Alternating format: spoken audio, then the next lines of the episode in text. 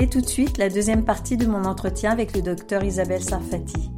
Vous, en tant que chirurgien esthétique, est-ce que vous êtes là pour accéder à toutes les demandes ou est-ce que vous avez euh, aussi euh, des cas où vous dites non et vous, par exemple, quand dites-vous non? Parce que peut-être que la façon dont vous dites non ou les cas où vous dites non, ça marche pour euh, aussi bien pour une femme trans qui viendrait vous voir et que vous n'auriez pas envie ou vous n'estimeriez pas, euh, comment dire, juste d'accéder à sa demande, comme euh, une, autre femme qui voudrait aussi ci ou ça et que vous ne jugeriez pas sa demande construite, ou vous voyez Il y a plusieurs raisons de dire non.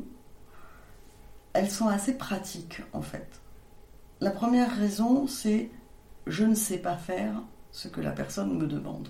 Je comprends totalement sa demande, Juste, je ne sais pas le faire. Moi, par exemple, j'aurais rêvé de mesurer 10 cm de plus. Je peux toujours aller le demander à tous des plasticiens. Après tout, c'est la chirurgie de l'apparence. Bah, ils savent pas faire, à part me mettre des trucs invraisemblables, trop compliqués. Donc, je ne sais pas faire. Il y a des personnes qui demandent quelque chose que je ne sais pas faire. Ensuite, il y a demande irréaliste. Il y a la personne qui ne sera pas contente parce que sa demande est irréaliste. Par exemple, si une personne euh, qui euh, est plutôt euh, petite et ronde veut être grande et mince, on va pas parler de grande puisqu'on a déjà résolu le problème tout à l'heure, mais si elle veut être très fine alors qu'elle est plutôt ronde, c'est pas la chirurgie plastique qui va pouvoir la contenter. On va pouvoir améliorer les formes, on va pouvoir les sculpter un peu, on va pouvoir affiner, mais on va pas réussir à la contenter il y a des demandes qui que j'ai pas envie de faire.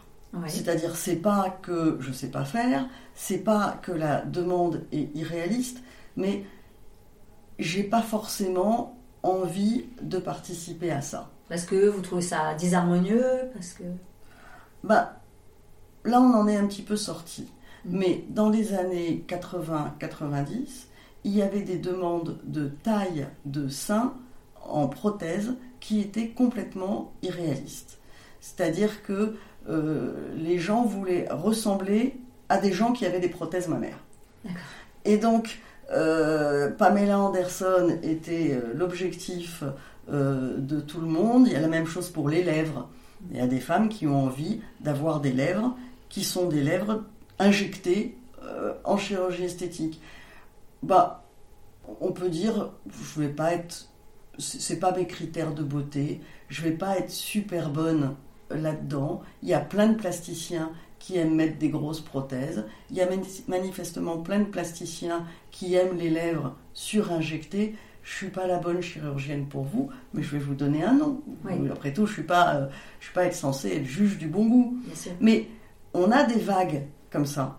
Là, euh, quand on a vu la succession de, vagues et de modes en chirurgie esthétique, on voit plein d'évolutions. On voit qu'après les années 70, après le MLF, etc., bah, en chirurgie esthétique, l'idéal de beauté, c'était de ressembler à une bimbo. C'est-à-dire à une espèce de, caricature de femme-objet. Bon, d'accord. Ils ont mis des prothèses qui étaient très volumineuses. Mais les mêmes, elles bougent avec leur époque. Donc on est passé de euh, je veux des seins euh, qui ressemblent à une, euh, une poupée gonflable à euh, une mode d'écologie et de naturel. Donc, toutes les femmes qui ont mis des trop grosses prothèses demandent de plus petites prothèses. Ça tombe bien, c'est pas compliqué à faire. Mais la demande en chirurgie esthétique, elle colle aux modes. Mm. Quand on pense que c'est une mode qui va être relativement temporaire et que on n'a pas envie d'y adhérer, ben, on ne fait pas forcément ce type de chirurgie comme la mode des, grosses fesses qui ne sont plus à la mode, paraît-il, puisqu'il y a également un retour sur euh, les fesses euh, très volumineuses et que certaines jeunes personnes qui s'étaient fait euh, soit injecter, soit poser des implants, paraît-il, reviennent en arrière, puisque, leur Kim, modèle. Puisque Kim Kardashian revient en arrière. Mais, mais les égéries sont souvent légèrement en avance. Le cas de Kim Kardashian, pour nous, a été très intéressant parce qu'elle a fait quelque chose qui a été euh, fondamental. Elle n'a pas été la seule, mais c'est l'égérie du mm. style. C'est qu'elle a proposé un idéal de beauté aux filles pulpeuses. Et ça, on est enfin sorti du modèle unique de tout le monde veut ressembler à Kate Moss euh, dans les années 80-90. Donc, on a vu une explosion des idéaux de beauté. Et c'était très très très important. Et en même temps, elle aussi, elle a une évolution personnelle, euh, elle a poussé dans un sens, et puis maintenant elle voit peut-être les choses différemment. Le côté euh, écologie, la planète, mon corps et mon temple, l'a mhm. peut-être euh, impacté un peu aussi. Et elle repart dans l'autre sens. Et moi, je vois pas mal d'influenceuses euh, qui, viennent me voir, et je sens que la mode repart dans l'autre sens, qu'elles veulent elles veulent avoir l'air naturel, elles veulent avoir l'air bien dans leur peau. Et alors qu'on me demandait d'être euh, belle et sexy dans les années 90, euh, dans les années 2020, on me demande d'être euh, bien dans sa peau et sans complexe. Ça veut tout et rien dire, hein. c'est comme le naturel. Parce que le naturel, moi, pour, pour avoir vu dans les congrès euh, les résultats avant-après d'un certain nombre de, médecins et chirurgiens, euh, les résultats naturels n'étaient pas toujours ceux qu'on imaginait ou que moi j'imaginais avec mon goût. Donc c'est vrai que le, naturel, c'est vrai que... Et donc euh, bien et sans complexe, non mais c'est génial parce qu'il y a eu effectivement l'essor du body positivisme et je trouve ça formidable qu'on puisse enfin ne pas se soucier de son corps si on n'a pas envie de s'en soucier, parce qu'après tout, euh, voilà, il y a des gens qui, sont moins portés sur euh, le souci de l'apparence que d'autres, et, euh, puis si ça peut aussi aider, voilà, à, penser à autre chose dans la journée, c'est très bien. Après, il faut pas non plus que ça devienne une nouvelle injonction, et par ailleurs, on ne sait pas trop, voilà, être sans complexe. c'est vaste, hein, ça, ça, veut certainement pas dire la même chose pour vous, pour moi, pour une autre personne. Bah, par exemple, en matière de sein, ce qui m'est demandé le plus souvent maintenant, quand je vois les phrases emblématiques, c'est un, je ne veux plus porter de soutien-gorge. Ah Et deux, je veux pouvoir me promener nu dans la salle de bain ou dans la chambre, éventuellement sous le regard de quelqu'un, sans me cacher comme une misérable derrière un drap, un t-shirt, etc. Voilà. Ce n'est pas la même demande de euh, je veux descendre le tapis rouge avec euh, des seins hyper sexy. C'est pas exactement la même chose, mais euh, ça a du sens. Et est-ce qu'on n'en est pas encore euh, à un type de chirurgie esthétique qui serait féministe? Est-ce que ça représenterait quelque chose pour vous, une demande de chirurgie esthétique avec des valeurs féministes? Par exemple, quand une femme qui a de trop gros seins vient me voir et me dit je voudrais que vous me réduisez les seins parce que je veux pouvoir dévaler les escaliers sans tenir mes seins, en pouvant tenir autre chose, c'est une demande féministe. Euh, c'est quelque chose, ça dépend ce qu'on entend par féministe, mais euh, c'est quelque chose qui va vers la libération de la femme, en tout cas, la libération euh, de, du poids de ses seins, déjà. Ce qui change aussi dans la chirurgie esthétique, c'est la lecture qu'on en a. C'est-à-dire que euh, au début des prothèses mammaires, de la vogue des prothèses mammaires, les gens trouvaient que les seins étaient magnifiques. De même que quand on voyait des lèvres un peu injectées, ces lèvres pulpeuses, au début, elles semblaient magnifiques. Mais maintenant, notre cerveau ne le lit plus comme ça. Maintenant, quand on voit des lèvres surinjectées, on voit des lèvres avec à l'intérieur un produit. Mm. Et le fait de détecter la chirurgie esthétique ou la médecine esthétique nous fait pas l'aimer. Donc, tout ce décodage nous amène à faire évoluer en permanence nos normes esthétiques. Oui, parce qu'on veut se démarquer ou par rapport à ça, par rapport à certains résultats. Certaines personnes veulent ne pas être euh, appartenir à la catégorie des personnes dont on devine qu'elles ont été euh, faire de la chirurgie ou de la médecine esthétique, sans, sans pour autant se refuser de consommer, mais de mhm. consommer autrement. Euh, donc le, naturel, il y a des choses qui nous paraissaient naturelles quand c'était pas identifié comme étant de la médecine esthétique. Maintenant, ça nous semble plus naturel parce qu'on identifie les choses comme ça. Et alors, vous, vous êtes chirurgien et femme. Ne craignez-vous pas que cette spécialité euh, bouscule aussi euh, le rapport que vous avez à votre apparence? Et d'ailleurs, est-ce que ça vous a conduit à faire des choses ou pas? Puisque ça, c'est une question euh, récurrente dans mon podcast. Alors moi je me suis fait opérer fréquemment en chirurgie esthétique, enfin fréquemment, pas un nombre de fois délirant, mais je me suis fait faire une chirurgie du menton quand j'avais, je pense, 25 ans à peu près. Euh, parce que j'avais un menton qui partait en arrière. Alors comme j'avais un grand nez et le menton qui partait en arrière, ça faisait trop. Je ne voulais pas toucher au nez parce que je me méfie des nez euh, mal faits, on va dire. Euh, par contre, le menton, ça me gênait pas. Je voyais pas d'identité dans le menton. Et en fait, j'ai été ravie de l'intervention parce qu'elle a équilibré mon visage. Je me suis fait faire une liposuction. je devais avoir 30-35 ans j'étais ravie du résultat. Je me souviens de mon euphorie quand j'ai mis une jupe en lycra moulante et que j'ai trouvé que la courbe, il n'y avait pas de culotte de cheval, j'ai trouvé que c'était magnifique. Donc ça m'a fait très plaisir. Euh, je me suis fait mettre des prothèses mammaires. Je devais avoir 42 euh, ans à peu près. Euh, c'était à la suite de grossesse. Et c'était pas du tout parce que je souffrais, c'était parce que j'avais perdu un truc que j'aimais bien. J'avais de jolis seins avant et je les trouvais un peu vidés. Et j'avais juste envie de, récupérer la sensation que j'avais avant, euh, avant ces grossesses. Donc j'ai mis des prothèses, je me suis fait faire un lifting. J'avais 50 euh, ans. J'étais contente du résultat aussi. Je me fais moi-même de la médecine esthétique régulièrement, mais je fais à chaque fois des choses assez légère. Et vous n'avez pas peur puisque vous êtes chirurgien esthétique, donc peut-être. Est-ce que vous avez peur d'ailleurs? Bien sûr, j'ai très peur. Quand même. Donc quand je vais au bloc opératoire, je suis terrifiée, comme tout le monde. Je me dis mais qu'est-ce que tu fais là? Tu vas bien, tu souffres pas, t'es pas malade, t'as des amis, des enfants. Pourquoi tout le monde se fiche de tes seins ou de tes fesses à part toi? Tu, tu vas mourir au bloc opératoire. Mais de fait, d'abord, je n'ai jamais assisté un problème au bloc opératoire dans toute ma vie. Je suis dans un bloc opératoire où il y a 15 salles. Je ne sais pas ce qu'est un problème au bloc opératoire. Néanmoins, j'ai peur, comme tout le monde, quand je vais au bloc opératoire.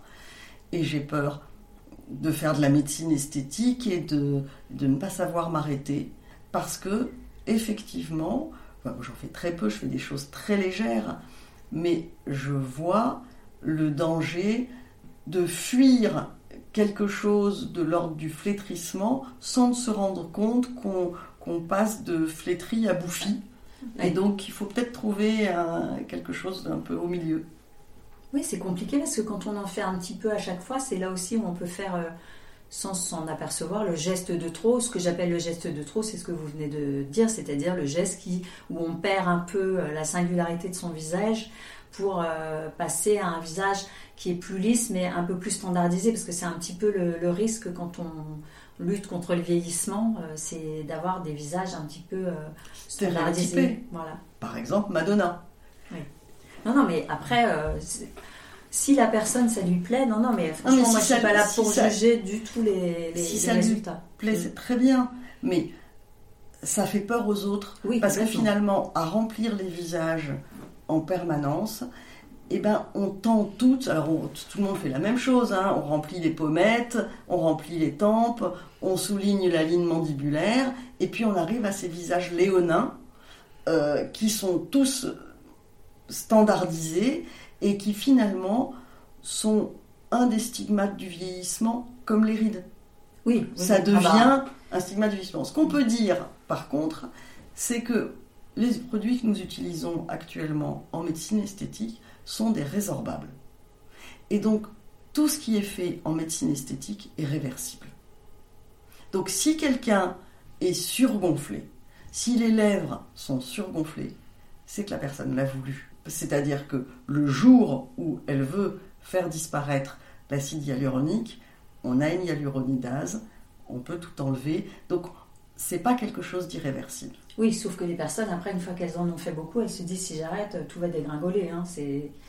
Vous voyez ce que je veux dire? Il y a des solutions. Je, crois que en, matière d'apparence, il faut réactualiser ses choix en permanence. Il ne faut pas être sur une lancée et, continuer comme ça. Il faut se dire à chaque fois, bon, bah, est-ce que c'est une bonne idée de faire ça? Ou est-ce que je ferais pas mieux d'envisager les choses autrement, de corriger les choses différemment, d'accepter certains défauts en luttant sur d'autres choses et il ne faut pas faire le toujours plus. Et vous pensez que certaines patientes vous consultent justement parce que vous êtes une femme et qu'elles imaginent que vous allez mieux les comprendre, et notamment au niveau de la poitrine? C'est vrai que on en avait déjà parlé ensemble quand je vous avais interviewé pour le L. Euh, on sait bien que les hommes, euh, les chirurgiens hommes, souvent mettent euh, des prothèses plus volumineuses que leurs consoeurs. Oui, je crois qu'effectivement, il y a des il y a pas mal de femmes qui viennent me voir parce que je suis une femme. Enfin, en ce moment, c'est joker d'être une femme là. Donc, bah, d'abord, il y a plus de plasticiens hommes que de plasticiennes.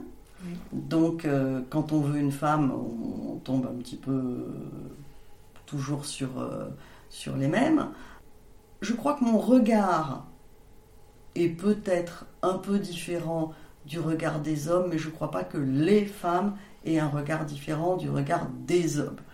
je crois surtout que le regard fantasmé que bon regard que la patiente imagine sur elle est vécu comme différemment.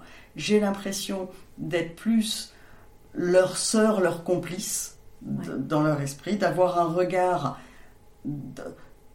du même poste d'observation, de la même condition féminine qu'elle, et que le regard fantasmé d'un plasticien homme est un regard imaginer du sexe opposé, c'est plus dans l'imagination des patientes. Je suis persuadée qu'on peut aller voir un plasticien homme et lui dire, et d'ailleurs je connais des plasticiens hommes qui aiment les petits seins, et qui, mon associé par exemple, euh, déteste les prothèses volumineuses. Donc c'est très variable d'un homme à l'autre, mais les, les patients imaginent un regard différent en fonction du sexe du plasticien.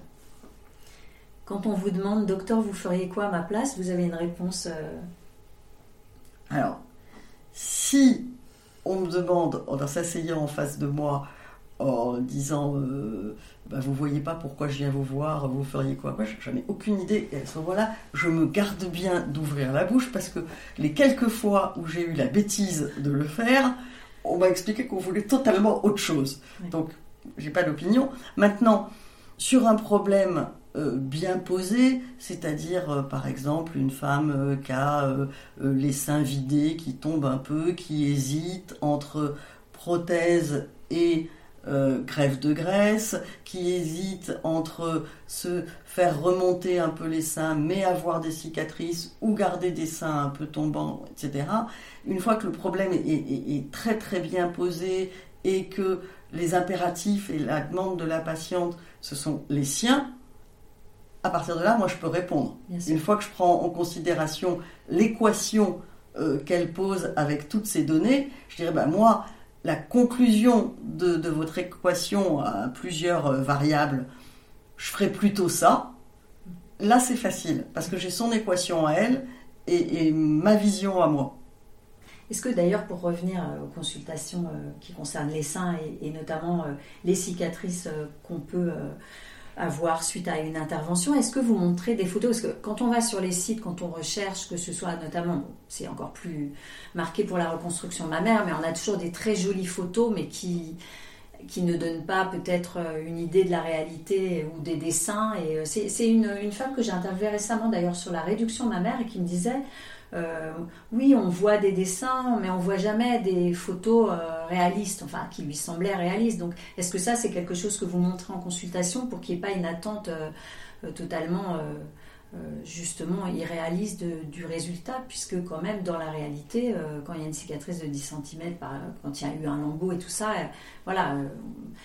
Parfois aussi, il y a des, des problèmes de cicatrisation, donc c'est pas évident comme ça. Pour vous, vous faites comment pour délivrer l'information juste sans effrayer, parce que je comprends bien que c'est, aussi tout ça, c'est, compliqué. C'est à la fois, faut pas peut-être s'aborder le désir de quelqu'un de se faire, euh, voilà, d'aller euh, améliorer son apparence, et en même temps, c'est ouais, vous avancez sur des œufs, quoi. oui, on avance sur des œufs. On est, il faut à la fois donner une euh, information honnête, c'est-à-dire en particulier moi j'explique toujours l'aléa de la qualité des cicatrices. Et sur une réduction mammaire, je montre toujours euh, la même photo. C'est quatre seins de quatre femmes que j'ai opérées la même année, les mêmes fils, la même technologie. Il y en a une euh, qui a des cicatrices invisibles, une qui a des cicatrices pas très visibles, une qui a des cicatrices acceptables et une qui a des cicatrices très moches. Et je dis, ça vous voyez, c'est pas de mon ressort, c'est pas de votre volonté non plus, c'est la qualité de la peau, la manière de cicatriser, l'endroit où est la cicatrice, en particulier les parties internes et externes des cicatrices horizontales sous ma mère. Ce sont les cicatrices qui cicatrisent souvent le plus euh, mal, avec des cicatrices les plus visibles. Maintenant, quand quelqu'un vient se faire reconstruire, la reconstruction, elle est en partie dans la tête, en partie sur le corps il faut pas tuer le rêve, il faut pas tuer la reconstruction. Il faut pas. Si quelqu'un vient de se faire reconstruire un sein et que je lui ai dit, alors écoutez madame, un, ce sera jamais un sein. Ce soit un ventre, un dos, une prothèse, mais ce ne sera pas votre sein. Deux, euh, ça, va ça peut être euh, moche, vous pouvez faire des cicatrices affreuses. Ça peut, ça va pas être visible. C'est, euh, vous n'allez pas pouvoir vous promener nu, vous n'allez pas pouvoir faire ci. Je suis pas sûr que vous fassiez ça, je suis pas sûr que vous fassiez ça il n'y a pas de reconstruction.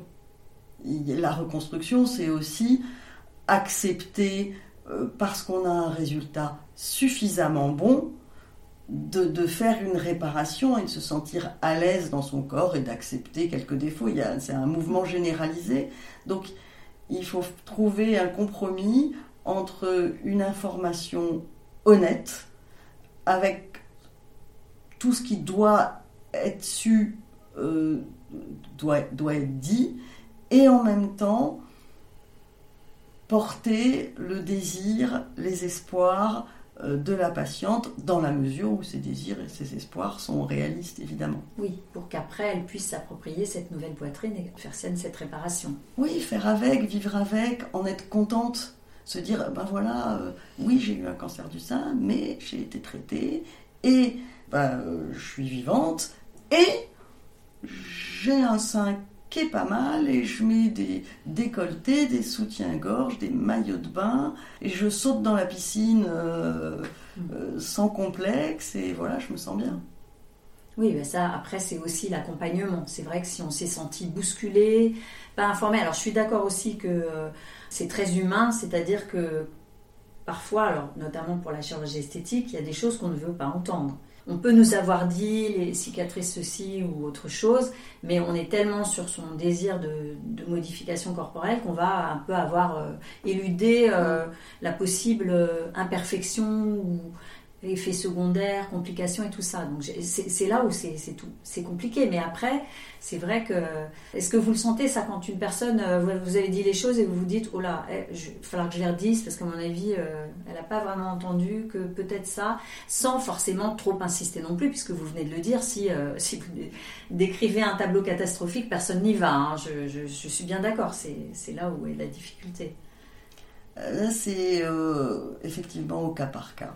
C'est-à-dire qu'on sent la volonté de ne pas entendre, ça, ça, ça, se ressent, et on sent euh, quand la personne entend à peu près toutes les choses un peu à égalité, qu'elle est capable euh, de les mélanger. Nous, on vérifie en fin d'intervention que la personne a, correctement compris euh, ce qu'on nous a dit. On se rend compte quand quelqu'un se fait un tableau pathologiquement noir de ce qu'on lui dit, ou quand quelqu'un ne veut entendre que un, conte de fées. Les deux sont aussi euh, embêtants finalement. bien sûr. Donc c'est à vous d'intervenir pour euh, remettre un poil de réalité dans, dans, tout ça. Mais en même temps, il y a des personnalités, il y a des personnes qui sont euh, optimistes, confiantes et qui traversent la vie comme ça et qui ont l'habitude de faire comme ça. Il y a des personnes qui sont plus paranoïaques, plus euh, angoissés, qui aiment une autre position. Donc c'est un peu la personnalité de chacun. Et parfois c'est ça qui va faire que vous dites non à quelqu'un, peut-être parce que, euh, en tout cas moi j'encourage euh, les personnes qui recourent à la, chirurgie esthétique ou à la médecine esthétique à avoir confiance en la personne à laquelle ils s'adressent. Et j'imagine que vous aussi, peut-être, vous devez avoir confiance dans votre patient. ou dans votre patiente Je ne suis pas forcément là pour opérer que les patientes idéales. C'est pareil en médecine, mais c'est pareil en, chirurgie plastique.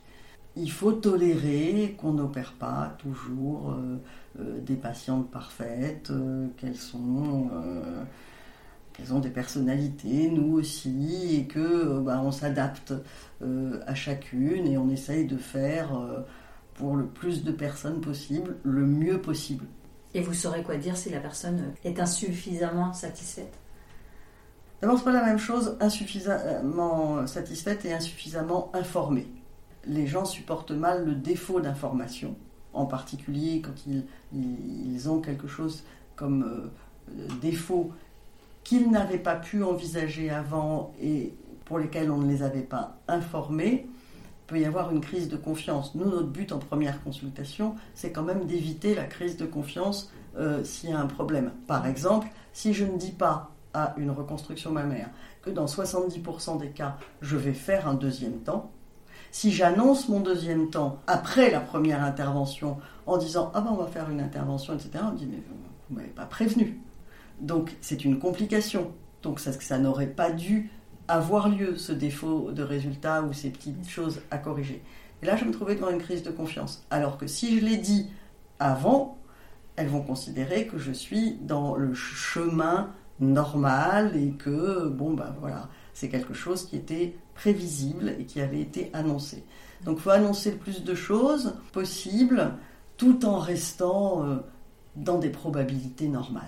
Ça sert à rien d'aller chercher euh, des choses qui arrivent euh, une fois sur 10 000, parce qu'à ce moment-là, on va donner la pile de livres qu'on nous donne en première année de médecine, on dit, bah, lisez-les. Et alors du coup, pour vous, un bon chirurgien, c'est quelqu'un qui cherche un résultat moyen euh, facile à atteindre ou euh, un résultat extraordinaire qui fait courir un tout petit peu plus de risques à son patient ou à sa patiente? C'est quelqu'un qui pose correctement une balance bénéfice-risque. À chaque fois, différemment. Euh, c'est quelqu'un de suffisamment... qui est optimiste, confiant et méfiant et prudent faut vraiment mélanger tout ça à chaque fois. Alors on dit souvent que la chirurgie esthétique est plus sûre aujourd'hui. Néanmoins, euh, beaucoup de monde se tourne vers la médecine esthétique. Vous avez l'impression que la médecine esthétique va supplanter le bistouri un jour? C'est l'avenir ou pas forcément? L'avenir est probablement la disparition du bistouri. Ah oui. Bah, à résultat égal, vous préférez aller au bloc sous anesthésie générale avec euh, quelqu'un qui incise votre corps avec un bistouri, ou vous préférez venir en consultation, qu'on fasse quelques petites injections légères et que vous ressortiez immédiatement et que ça vous coûte beaucoup moins cher et que ce soit réversible et fiable. Dit comme ça. Dit comme ça, le choix est évident. Alors maintenant, on ne propose pas les mêmes choses, mais si on proposait le même résultat, la même chose, ben, il vaut mieux ne pas aller au bloc opératoire. Oui. Pour le moment, on ne sait pas encore vraiment lifter euh, sans passer par le bistouri, ici.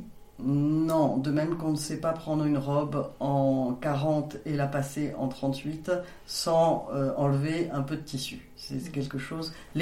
Mais on peut imaginer qu'il va y avoir quelque chose sur l'élasticité de la peau, parce que c'est une question d'élasticité. Mm. Le fait qu'il y ait un excès cutané à partir d'un certain temps sur les visages, est lié au fait que la peau perd son élasticité. Quand on aura trouvé le, la bonne, le bon cosmétique ou la euh, formule de jouvence. le bon complément alimentaire, voilà, c'est ça. Et alors, c'est quoi pour vous une opération réussie? C'est une opération qui ne se voit pas? Une opération ratée, une opération qui se voit? Hmm, Une opération réussie, c'est une opération qui donne totale satisfaction. Là, euh, je pense qu'il ne faut pas dire d'erreur en disant ça. Totale satisfaction, ça veut dire que, je dirais, une opération réussie, c'est une opération qu'on est content d'avoir fait. Où on se dit, franchement, je suis mieux après qu'avant. Je suis contente de l'avoir fait. Je suis contente d'avoir osé. Je suis contente d'avoir pris ce pouvoir, pris ce pouvoir sur les événements, pris ce pouvoir sur le temps qui passe, pris ce pouvoir sur la génétique. Et j'ai réussi mon combat, je suis contente du résultat. C'est pas forcément c'est pas un résultat parfait et idéal. C'est quelque chose où on se dit c'est, beaucoup mieux. Après, je suis fière de moi d'avoir fait cette intervention et du résultat. Pour parler des personnes euh, insatisfaites, est-ce que justement quand on y va un petit peu à contre-coeur, euh, ça n'amène pas à, finalement pas apprécier euh, le résultat à la, juste mesure de l'intervention et... Oui, je dis qu'il y a des plus ou moins bons sujets pour la chirurgie esthétique ou réparatrice, c'est un peu la même chose. Il y a des personnes qui sont plus ou moins inconsolables ou consolable à, contrario.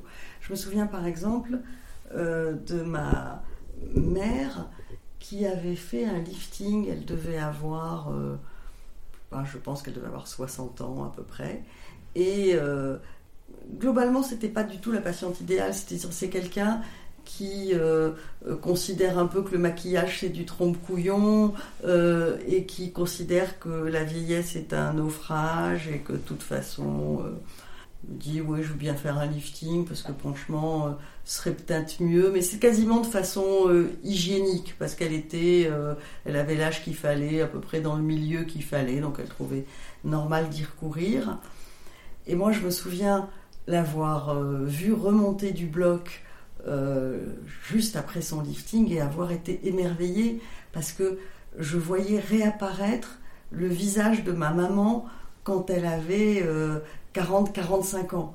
Je trouvais que l'intervention était parfaitement réussie, que c'était absolument superbe, etc. Et maman se regardait dans le miroir, elle convenait du fait que c'était parfait, mais elle disait euh, oui, bah, c'est un, stigmate de plus de l'âge de s'être fait faire un lifting. Euh, effectivement, c'est mieux, mais bon, euh, suis vieille. Ça la consolait de rien, ça ne réparait rien. Euh, c'était mieux, c'était hygiénique, quoi. Elle le faisait. Ça, c'était vraiment une injonction au bistouri. Oui, elle sentait que c'était des, des, armes à sa portée, que c'était un peu comme si elle, elle se baladait avec un pantalon trop grand alors qu'elle avait moyen de, le faire remettre à sa table et de toute façon euh, c'était fini, ça ne l'intéressait pas. Donc dans ces cas-là, c'est pas vraiment une opération réussie. Forcément, je pense qu'elle a dit à son chirurgien qu'elle était satisfaite du résultat, qu'ils ont dû se, regarder dans le miroir ensemble le résultat et convenir que c'était un très très bon résultat. Donc pour le chirurgien, ça devait être un très très bon résultat. Euh, pour ma mère, euh, bon, euh, c'était une intervention de propreté. Donc c'était assez triste. Vous avez utilisé le mot combat, liberté, pouvoir. donc c'est pas forcément une soumission de recourir à la chirurgie esthétique? C'est les deux à la fois. C'est une soumission, je dirais, au diktat de l'esthétique parce que euh, bah, finalement, euh, euh, le fait de vouloir, de se sentir mieux dans sa peau si on correspond à certaines normes esthétiques est une forme de soumission. Et c'est une forme de liberté, de prise de pouvoir, et donc de, pouvoir par rapport à sa vie, par rapport à son destin, par rapport à, à son environnement. c'est une réussite et une défaite en même temps. Bah, si on prend par exemple euh, un lifting, ben, euh, c'est une défaite parce que euh, admettre qu'on serait beaucoup mieux avec un centimètre de moins de, peau et un ovale du visage plus parfait, ben c'est une, oui, c'est une forme de défaite. Après tout, l'essentiel, si essentiel il y a, n'est pas là. Mais c'est une victoire parce que ben, ensuite, si quand on se regarde dans le miroir, on se sent dopé par notre apparence et on se sent dopé par le fait d'avoir pu combattre quelque chose qui, nous faisait de la peine et d'avoir gagné ce combat. C'est indéniablement une victoire. Bah écoutez, merci Isabelle Sarfati. Merci Isabelle Sansoni. Merci beaucoup Isabelle Sarfati d'avoir partagé avec nous votre expertise. Chères auditrices et auditeurs, n'oubliez pas de me faire part de vos remarques sur le compte Instagram Injonction et Bistouri, de vous abonner bien sûr et de partager le lien autour de vous. Vous avez eu recours à la médecine ou à la chirurgie esthétique? Contactez-moi pour raconter votre expérience. Pour plus d'infos sur les implants mammaires ou le lifting des seins, mon guide J'y vais, j'y vais pas est désormais disponible en livre de poche. Et à vos écouteurs dans deux semaines pour un nouvel épisode sans retouche.